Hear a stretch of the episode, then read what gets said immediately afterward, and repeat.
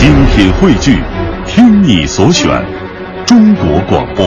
radio.dot.cn，。各大应用市场均可下载。他们如璀璨明珠，点亮历史长河；他们如文明使者，传承华夏血脉，凝结民族智慧，铸就民族风骨。请收听香港之声《中华人物》。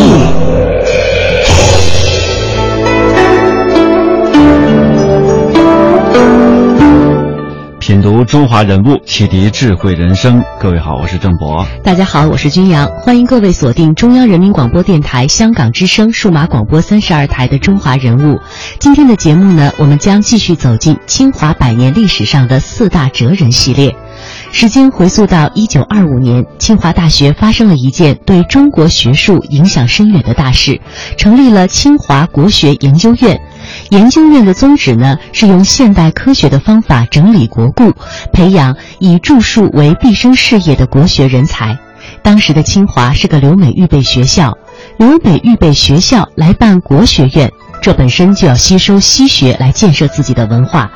新成立的国学研究院有四大导师，一位是开创用甲骨文研究殷商史的王国维，第二位呢是戊戌变法的核心人物著述等身的梁启超，第三位是从哈佛大学回来的语言学家赵元任。三位导师性格各异，但是都大名鼎鼎。而四大导师当中最晚到校的是陈寅恪，在当时并不出名。那接下来的时间呢，我们就走进这位被后人称为“活字典”教授中的教授的哲人陈寅恪。他出生在中国南方的一个文化与官宦世家，祖父陈宝箴，官居湖南巡抚，是戊戌变法时推行新政的风云人物。父亲陈三立早年和谭嗣同、徐仁柱。陶菊存一起，号称晚清四公子。其兄陈恒恪也是现代的著名画家，可谓一门俊彦。十二岁时，他东渡日本，之后游历德国、法国、美国等欧美国家十余年。说起他的学问，坊间为他掌握的外语是十几门还是二三十门而争辩。说起他的名气，据称当年毛泽东访苏时，斯大林还专门问起。后来，当他回到中国，与赫赫有名的梁启超、王国维、赵元任同为清华国学研究院四大导师时，才年仅三十五岁。他就是陈寅恪。晚清民国，中国有好多大的家族，你比如说曾国藩家族、陈宝箴家族、周复家族，每一个家族后面都诞生了大批的。政治、经济、文化方面的名人，你像陈寅恪先生呢，他的祖父就是湖南的巡抚陈宝箴，是维新派的人士；他的父亲呢，就是晚清的著名诗人陈山立，他的大哥晚清民初的大画家。所以说，他能够得到风气之先，在他很小的时候呢，就去日本、美国、德国、瑞士各好多个国家去留学。陈寅恪给人的一个传奇就是他能懂二三十种语言文字啊，你像德语、法语、英语这就不用说了。那么还懂好多古文字，已经灭绝的文字。你像研究敦煌学，二十世纪敦煌莫高窟发现了好多经卷文书，嗯伯希和还有这些人都在海外研究这个。敦煌学成为这个二十世纪海外的一个很很显学。那么你要想研究这些东西，那么必须得懂像啊西夏文字、呃印度梵文、吐火罗文，好多是已经灭绝的文字。陈寅恪先生呢，他在海外留学过程当中呢，就说把这些东西都学到手了。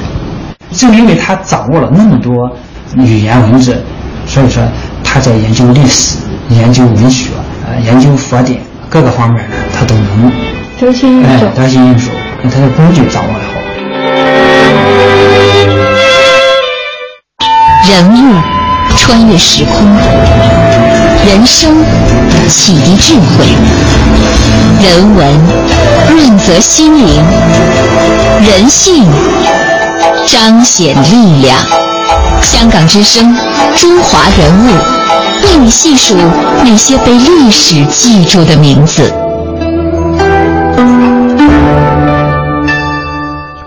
早年间的湖南原本是一个保守闭塞之地，在洋务运动中却突然开风气之先，兴学办报、开矿建工厂。这完全得益于当时的湖南巡抚陈宝箴。陈宝箴有一个助手，也就是他的儿子陈三立。父子俩在戊戌变法失败之后被朝廷革职，永不叙用。原因就是他们在湖南率先变法。陈寅恪就是这陈家的第三代。这一年他九岁。在家国大难之后，陈宝箴携家属带呃一家人呢回到了江西老家。陈三立索性专注于诗歌创作。凭栏一片风云气，来做神州绣手人。这个中国近代历史上的显赫门庭，走向了与传统仕宦截然不同的一个结局。父亲陈三立不要孩子应科考求功名，在陈寅恪十三岁的时候，就把他和哥哥送去了日本。从小就博闻强记，于是呢打下了坚实的就学基础。陈寅恪因此并行不悖地接受到了西方的文化。接下来，我们来了解一下陈寅恪年少时的成长的经历。陈寅恪的父亲陈三立是光绪十二年的进士，曾做到吏部主事，也是名扬海内外的诗人。世代簪缨的陈寅恪，不但从小饱读诗书，打下了坚实的国学功底。而且受到父祖忧国忧民家训的熏陶。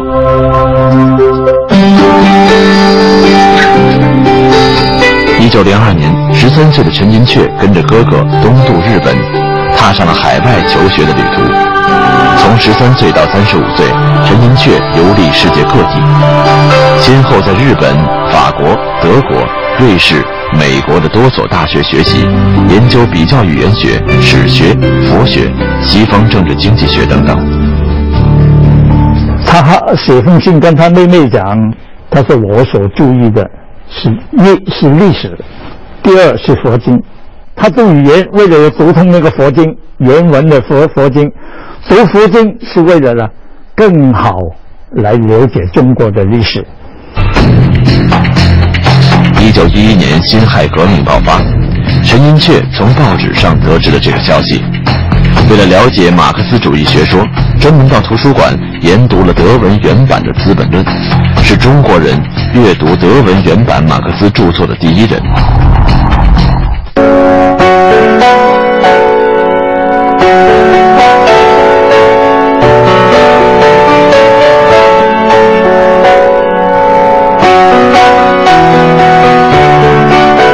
一九二五年，陈寅恪归国的时候，他已经在文化圈中享有了全中国最博学的人的美誉。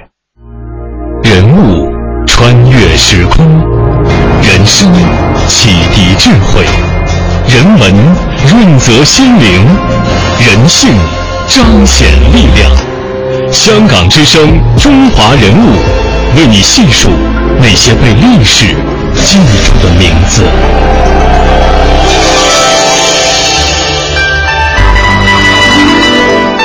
陈寅恪有着深厚的国学根底，他也接受了严格的西学训练，但是他并不满足，仅范文一项，他就先后学了十年。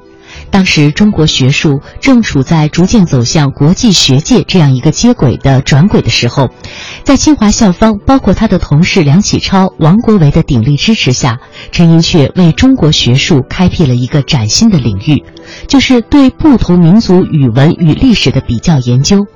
每逢上课的时候，陈寅恪总是抱着很多的书，吃力地走进教室。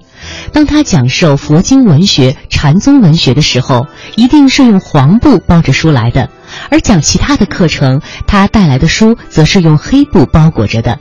他讲课的时候旁征博引，只要是从国学院毕业的学生，后来都成为了大家。这其中有著名的语言学家王立、敦煌学家姜亮夫、历史学家谢国珍、考古学家徐中书、文献学家蒋中书等等。作为中国现代著名的历史学家、古典文学研究家、语言学家，陈寅恪的国学基础非常的深厚，又大量吸收了西方文化的养分。他曾说过：“前人讲过的我不讲，今人讲过的我不讲，外国人讲过的我不讲，我自己过去讲过的也不讲，现在只讲自己未曾讲过的。”在陈寅恪的人生经历当中，他始终与西南联大是密不可分的。在抗日战争时期临时组建起来的西南联大，当时的中国的文化的巨匠几乎都云集在那里。当时陈寅恪和傅斯年都先后到了昆明，傅斯年就住在陈寅恪的楼下。当时日机对昆明进行狂轰滥炸。为了躲避轰炸，傅斯年命人在楼前挖了一个大土坑，上面盖木板以作防空之用。住在三楼的陈寅恪为此专门做过一副带有讽刺意味的对联儿：“见机而作，入土为安。”每次警报一鸣，世人皆力争上游的向防空洞奔跑。这个时辰，身体衰弱的陈寅恪不仅右眼失明，左眼也已经患病，视力恍惚，举步维艰。陈寅恪本人有早睡早觉和午觉的风俗。傅斯年呢，怕陈寅恪听不到警报，或者是听到警报因为视力不济遭受到伤害。每当警报响起的时候，世人大喊小叫地向楼下冲去，傅斯年却摇摆着瘦弱的身躯，不顾自己极其严峻的高血压和心脏病，喘着细气，大汗淋漓地向楼上急奔。待跑到三楼，把陈寅恪扶下来，送进自己挖的防空洞。号称大炮，不把任何人放在眼里的傅斯年，竟然对陈寅恪如此的敬服庇护，这一时在昆明学界也传为了美谈。因为一直过着颠沛流离的旅途生活，不仅仅陈寅恪的学术研究很受影响，而且他的身体状况每况愈下。但是呢，他依然坚持讲两晋南北朝史、隋唐史专题和元白诗研究等等。至今，我们依然能够从联大师生回忆的文章当中领略到陈寅恪先生讲课时的情景。他早早进入教室，打开所携带的包袱，把一本本的书拿出来，然后细心地把需要的主要史料一条条、一字不漏地写在黑板上，供学生抄录。他总是用工整的粉笔字写满整个黑板，然后坐下来逐条逐条地讲解。他经常告诉学生，有一份史料就讲一份话，没有史料就不能讲，不能说空话。给学生指导论文的时候，他总是预先警告：文字务必精简，不要太冗长。为人师表，他身体力行，以身作则。讲课的时候呢，就是凭借史料说话。在提出了充分的史料之后，他才会讲课。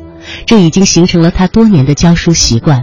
因此，在西南联大，他的课上学生云集，甚至许多有名的教授朱自清、冯友兰、吴宓都风雨无阻地来听他的课，堪称是教授中的教授。我们接下来来听听研究陈寅恪的专家讲述他在西南联大的那段日子，让我们从中感受陈寅恪的风骨。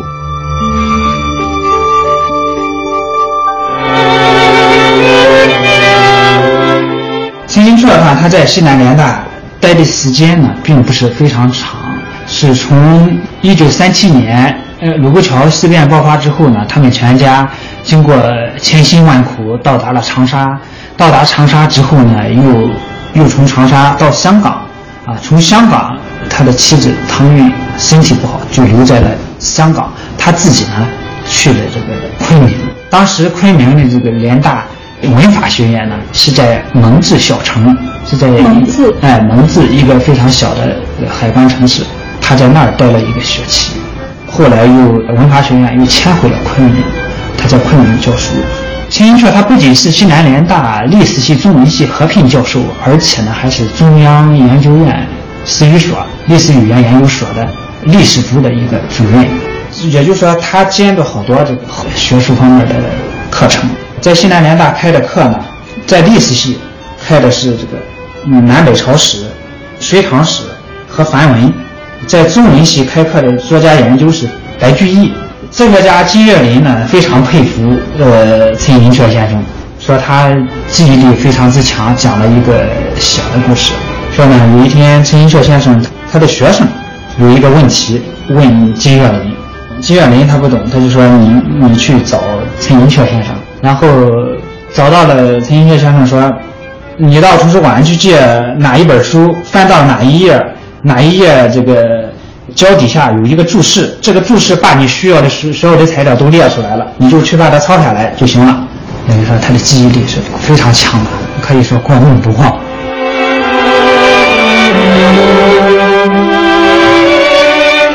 当时徐元冲后来成为了一个著名的翻译家，他将西南联大和美国的哈佛大学比较，认为哈佛大学也没有像陈寅恪先生这样誓不讲的教授。陈寅恪先生讲课呢也是非常幽默风趣的。当时外文系的学生。就徐渊冲，他在昆中北院一号教室听过陈寅恪先生讲啊南北朝隋唐史的研究。用一段非常生动的话记录下来，呃，陈先生讲课的这种风采。陈先生呢，闭着眼睛，呃，一只手放在椅背上，另一只手放在膝盖，不时地发出笑声。他说：“研究生呢，提问不要太幼稚，食指脖子上的铃铛谁能解的？当然是解铃还须系铃人了。”啊，学生就笑大笑。他说呢，陈寅恪先生说：“呃，问题呢？”不也不要提的太大，如两个和尚望着孤帆远影，一个说是帆在动，一个说是心在动，心如不动，如何知道帆帆动？啊，心动帆动之争的问题就太大。他说呢，问题要提得精，啊，要注意承上启下的关键，如研究隋唐史要注意杨贵妃的问题，因为欲言自古关性废，就是说，虽然是。很小的一个问题，但是呢，可能反映出一个朝代的这个政治制度、社会制度。一九四三年，这个时候呢，陈寅恪是在燕京大学任教了，也在中文系开设是元白诗。第一堂课呢，就讲《长恨歌》，他首先讲的是那个杨玉环，后来变成杨贵妃了，是吧？是否是以处女来进入入宫的问题。当时有一个很常著名的话剧导演叫孟府，他也在成都。他久闻这个陈先生的大名，去旁听，然后呢，主要是他讲的这个这个讲杨贵妃入入宫时是否是处女，他觉得很无聊，就没有听。其实呢，他不了解陈寅恪先生他这个自学的这种方法，他是以这个问题为切入点，抽丝剥茧，回环深入，最终带出的是唐代婚姻制度的严肃课题。陈先生呢，他自始是是从大处着眼，从小处入手。就是以唐代的诗歌来证明这个唐代的这个社会制度，隋唐的这种制度，历史和诗歌是互相互证，史诗互证，在史实当中呢发现历史见识，他影响了好好多这个学者。呃，陈寅恪先生在西南联大讲课，他是一种什么样的这个神采，穿着什么样的服装，当时听过课的学生呢都有很生动的记录。像李宗香在他的记忆当中写道。穿貂皮帽，围着围巾儿，手里呢还提着蓝布的小包袱，坐在南区的小教室里，有时微笑，有时瞑目，旁征博引，滔滔不绝。同学们呢如坐白鹿洞中，呃，如沐呃春风。这个教授中的教授是联大的总务长郑天挺提出来的这个说法，因为每一次就是陈先生讲课的时候呢，西南联大的教授都是有好多人去听讲，陈先生呢讲课。教室里座无虚席，满满当当的是一半是学生，一半呢是慕名而来的老师，像朱自清啊、冯友兰呀、吴宓这样的名教授也曾一一堂不落的听过他的课。任继玉先生他在抗战时期西南联大散记当中写道：陈寅恪先生讲佛典翻译文学，呃，中文系、历史系、哲学系的助教讲师呃多来听课，本科生反倒不多。啊，也就是说，来听课的老师比学生还要多。但是呢，西南联大有一个就是很好的传统，就是说教授请教教授来讲课，这是一个在很多人的这个回忆文章当中都提到这一点。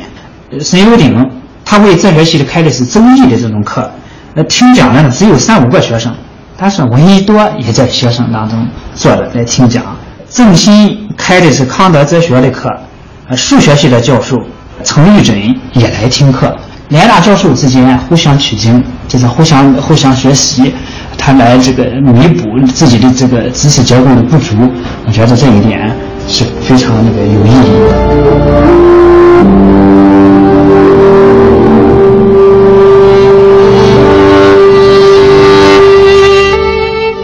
九三七年的时候，北平沦陷，陈寅恪的父亲陈三立先生很有民族气节，一个诗人，他觉得北平沦陷了，是日本侵略中国了，感觉他的一个风烛残年，他看不到就是光复的这一天了。于是自从日北平沦陷的那一天开始，他就绝食，不吃不喝，家人怎么劝也也不行。然后呢，你像一个老人在加上绝食，精神状况又不好，啊，很郁闷，是吧？很快就身体不行了。因为陈寅恪先生，呃，他父亲就说去世了。陈三立去世了之后，好多亲友因为战争的缘故赶不到这个北平来，那么陈寅恪他就承担起了就是这父亲丧事的这些重任。也在这一段时间，他可能流泪啊比较过度，右眼失明，就看不到东西了。也就是说，在西南联大讲课的时候，为什么我们看到好多学生记住陈寅恪先生，嗯嗯，闭着眼睛讲呢？是因为他在西南联大讲课的时候，他的右眼呢就已经失明了。到了一九四四年，抗战快要胜利的时候，他在成都有一天发现这个他的左眼就唯一的一只眼睛又不行了，大概也就是十来厘米的这个才能看到，也就是说他的视力基本上丧失了。然后经过手术呢，手术呢又又不成功。当时还有牛津大学邀请他去英国讲学，去英国讲学呢，主要是他还有希望，主要是到英国可以去伦敦治疗一下这个眼睛。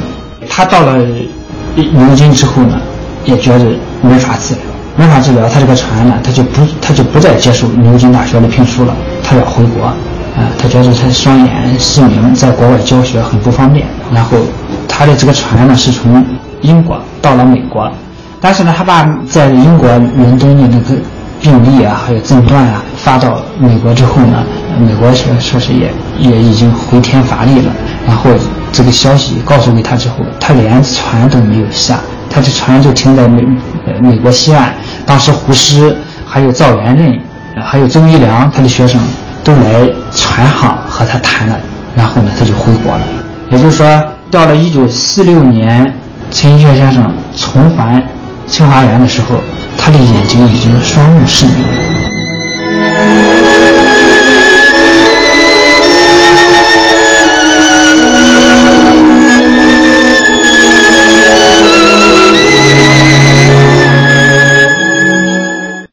溯华夏五千年，英才辈出；激扬文字，书写风流；跌宕声韵，记录千秋；征战沙场，气吞山河。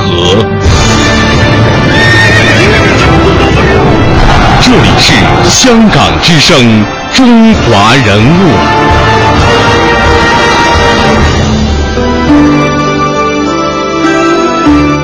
虽然陈寅恪先生后来换了眼疾，但是他这一生当中始终是把书看成是自己最亲密的伙伴。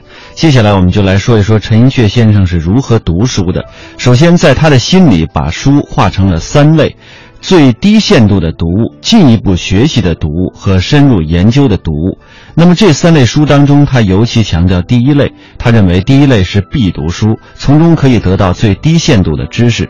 比如说，他认为无论一个人的爱憎好恶如何，《诗经》《尚书》乃人人必读之书。因为他们是我们先民智慧的结晶。此外，他还认为《礼记》是儒家之书，其中包含的是儒家最精辟的理论，也应当读。《礼记》当中除了解释礼仪及杂论部分以外，其他所谓通论者，如《大学》《中庸》《礼运》。乐记等等，这都是相当精彩的作品，不但要看，还应该背诵。说到陈寅恪先生读书，还有一大特点，就是非常注重原点和最基础的书，这可以说是他读书的一个诀窍。为什么要读老书呢？因为老书有原创性和基础性，而且老书往往是一门学科的入门书。读老书，推而论之，就是读原点。一九一二年，陈寅恪从瑞士回国，去拜访了著名的史学家夏曾佑先生。夏对陈讲：“你是故人之子，能从国外学了那么好的学问回来，很值得庆祝。我自己呢，则是只能读中国书，外国书看不懂。不过近来已觉得没有书可读了，书都读完了，无书可读。”他的话令陈寅恪当时很是不了解。几十年以后，陈寅恪自己也到了无书可读的境界。对此，他这样解释说：“中国真正的原籍经典，也就是原典，不过一百多部，其余的书呢，都是在这些书的基础上互相引述参照而已。读老书，读经典，这对于任何一个学科来说，都是一个永远不会过时的读书策略。”对于读书，陈寅恪还有很多自己的诀窍，比如说圈圈点点，不动笔墨不读书，还有不为书敢怀疑的态度。他大量的读书，却不尽信书。对于书上所说的、前人说的、大人物说的，陈寅恪总是要一定经过自己的学习和思考，再加以确认。正是不为书、不迷信的这种怀疑的精神，才奠定了陈寅恪先生学术大师这样的地位。然而，时间走到了一九六九年的十月七日，陈寅恪走完了他七十九岁的生命历程。在弥留之际，他一言不发，只是眼角不断的流泪。陈寅恪没有遗嘱，但他取得的学术成就却垂范着后世的中国。他所留下的著作以繁体字竖排出版，一如他生前期望的那样。这些文字都刻印着以学术为生命的独特的印记。留赠来者。接下来我们听到的是学者易中天对于陈寅恪的一个评价。一九二九年，陈寅恪在王国维纪念碑铭中，首先提出以独立之精神、自由之思想为追求的学术精神与价值取向。当代学者易中天曾经撰文劝君免谈陈寅恪，这样说道。陈寅恪的人格精神是超学科、超学术、超时代的，也不光是对做学问的人有意义。学术上的是非对错远不是最重要的。正所谓先生之著述，或有时而不彰；先生之学说，或有时而可商。唯此独立之精神、自由之思想，历千万计，与天壤而同久。共三光而永光。